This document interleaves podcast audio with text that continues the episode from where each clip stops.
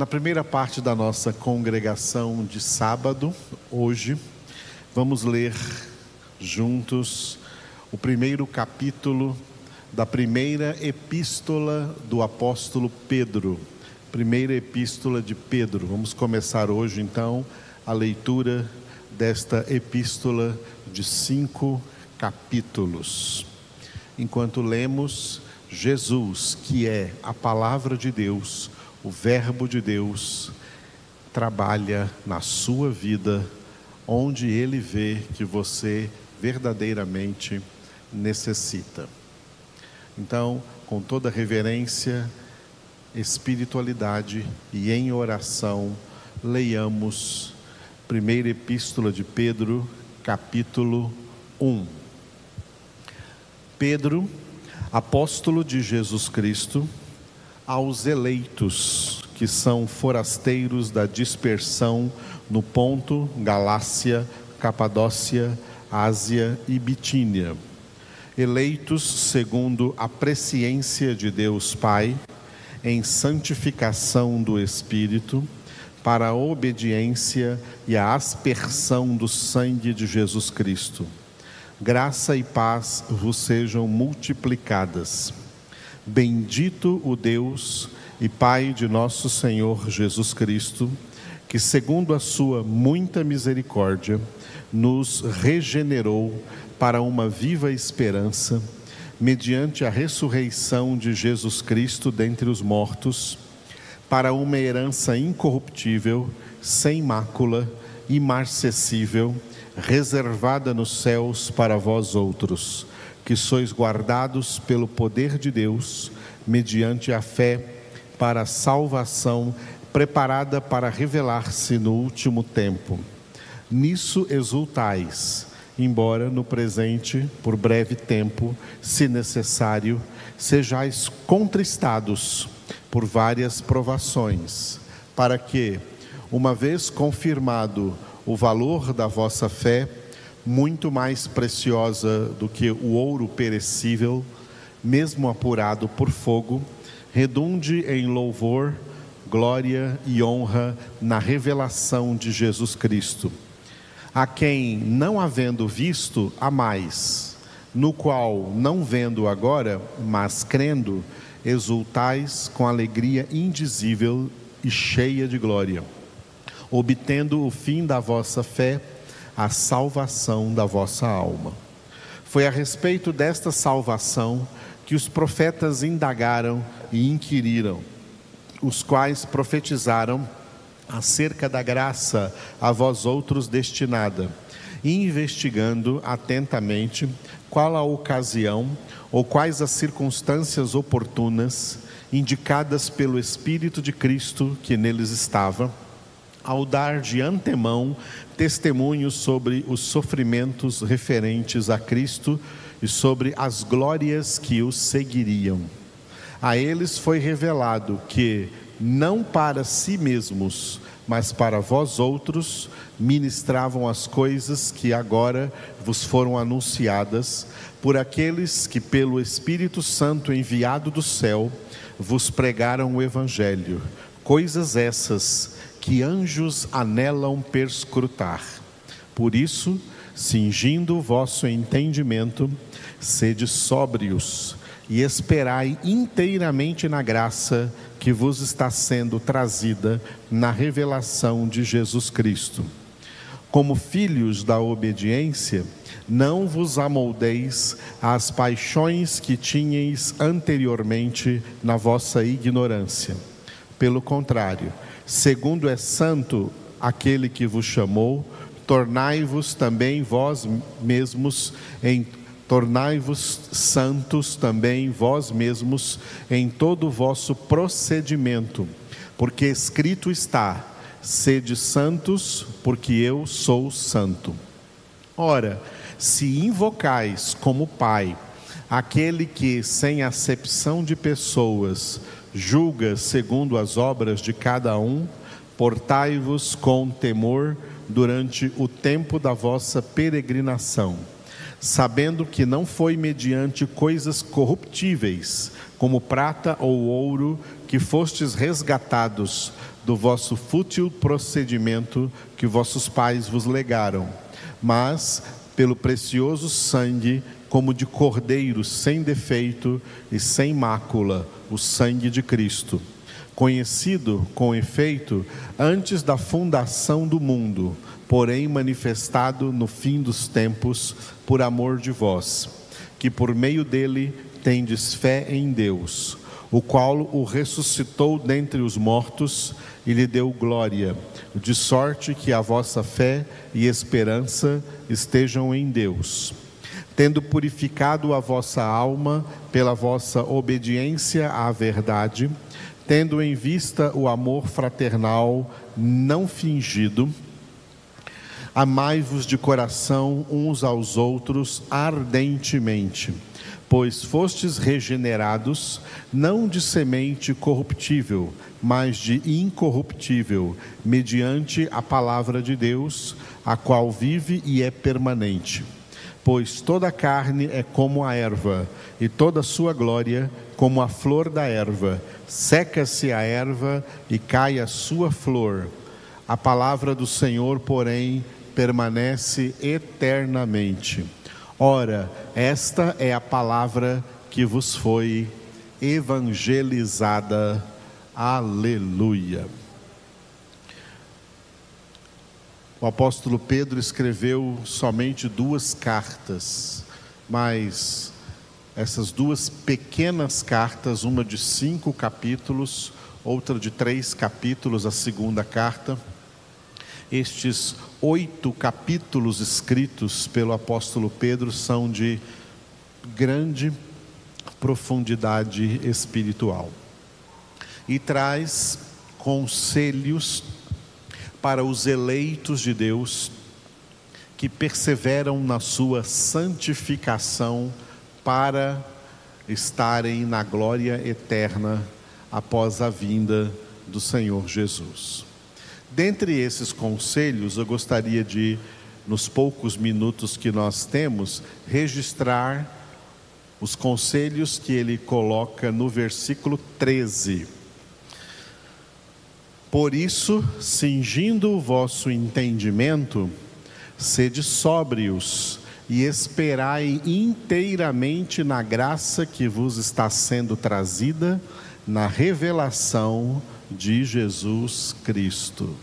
Aleluia. Tem uma coisa que precisamos entender acerca do que Pedro se refere quando ele fala revelação de Jesus Cristo. Que ele também se refere no versículo 7, para que uma vez confirmado o valor da vossa fé, muito mais preciosa do que o ouro perecível, perecível, mesmo apurado por fogo, redunde em louvor, glória e honra na revelação de Jesus Cristo. Quando Pedro usa essa expressão, a revelação de Jesus Cristo, ele está se referindo à sua segunda vinda, à sua volta. No entanto, é preciso entender o seguinte: a revelação de Jesus Cristo foi preparada por Deus desde os 39 livros do Antigo Testamento. Os 39 livros do Antigo Testamento apontavam para tudo o que seria revelado nos 27 do Novo Testamento. Os 39 livros do Antigo Testamento, como o apóstolo Paulo declarou em Colossenses capítulo 2, eles foram sombra do que haveria de ser revelado nas páginas do Novo Testamento. O Novo Testamento começa com a primeira vinda do Senhor Jesus e, portanto, o início de toda essa revelação, de como Deus se revelou a nós por meio do seu Filho Jesus. Deus começou se revelando por meio de profetas, mas uma revelação ainda obscura. Essa é a revelação do Antigo Testamento. Mas quando veio Jesus, maior do que todos os profetas, a revelação de Deus foi mais ampla, mais profunda. Isso é o Novo Testamento.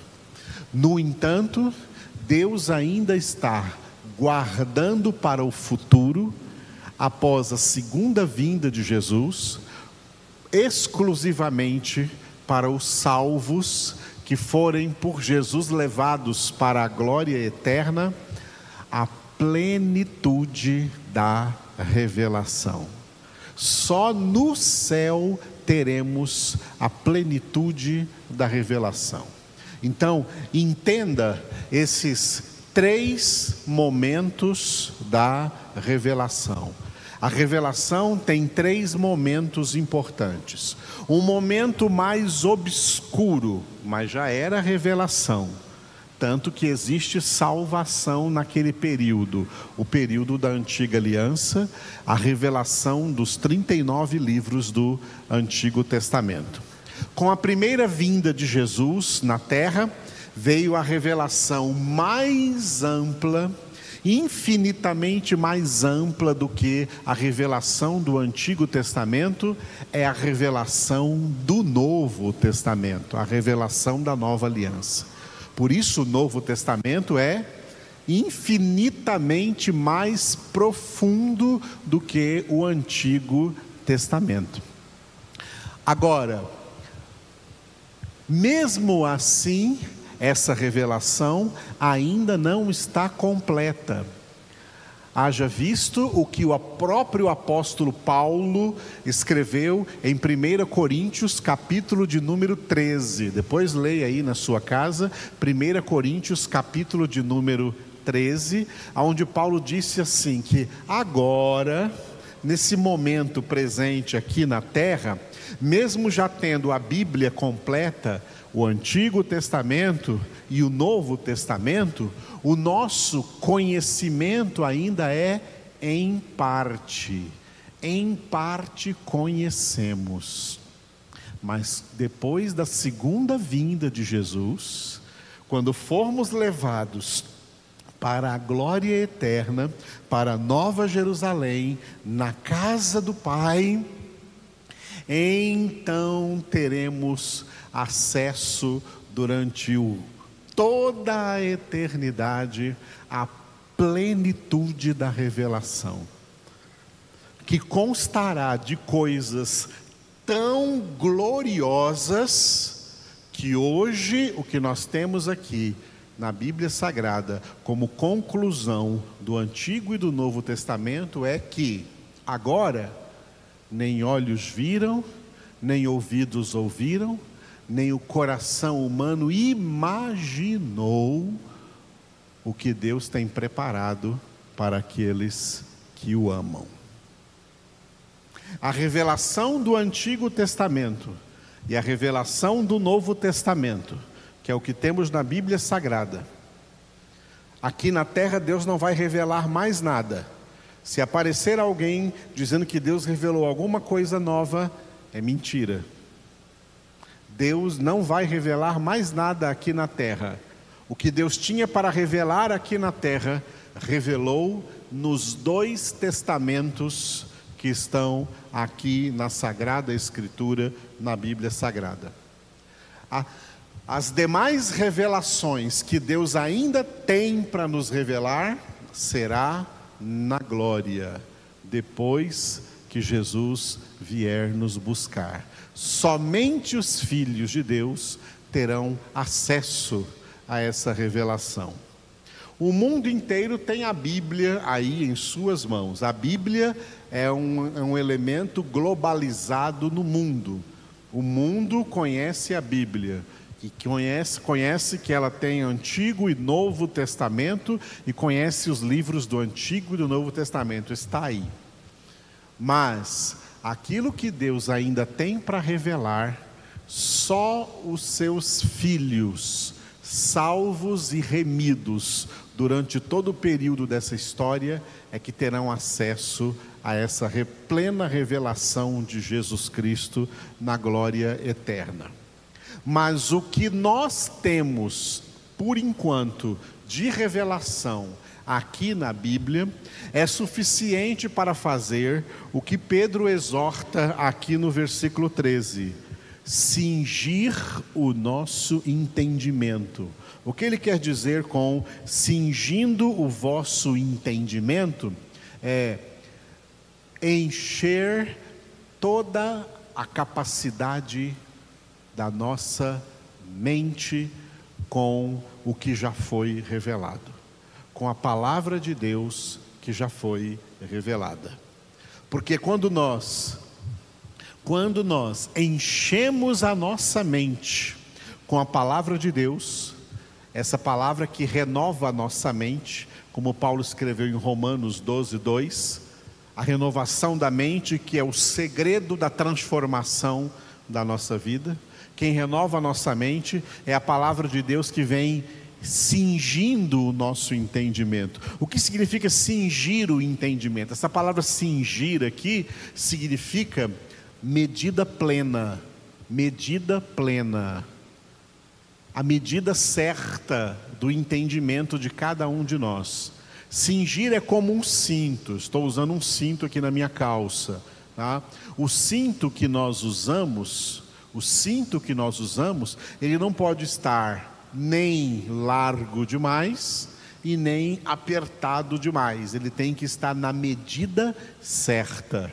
Cingir o entendimento é o preenchimento de toda a medida da sua mente com a palavra de Deus.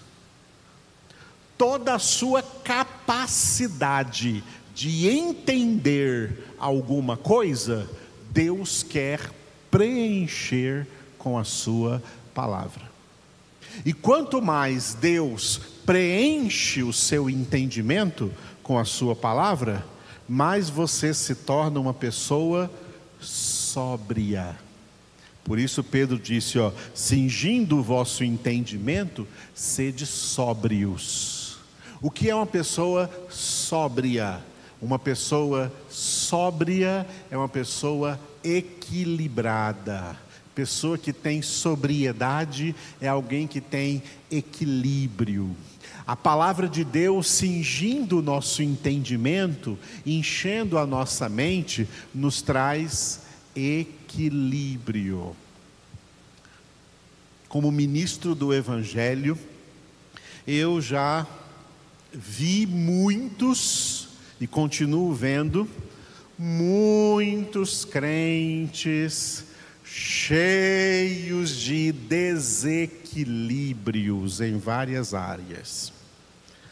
Pessoas desequilibradas, pessoas desajustadas, seja mentalmente, seja emocionalmente, volitivamente, volitivamente de acordo com a vontade, elas não sabem o que querem, não sabem o que estão fazendo aqui, não sabem aonde vão, e geralmente são pessoas que não leem muita Bíblia, não meditam de dia e de noite na palavra e não estão, portanto, cingindo seu entendimento. Geralmente são pessoas que não gostam de palavra, não gostam de igreja como a nossa aqui, igreja de palavra. Eles querem igreja que tenha menos palavra porque palavra não interessa para eles, mas eles não sabem que é exatamente por isso, por não ter palavra de Deus, do seu entendimento, é que são pessoas instáveis, pessoas desequilibradas, pessoas desajustadas.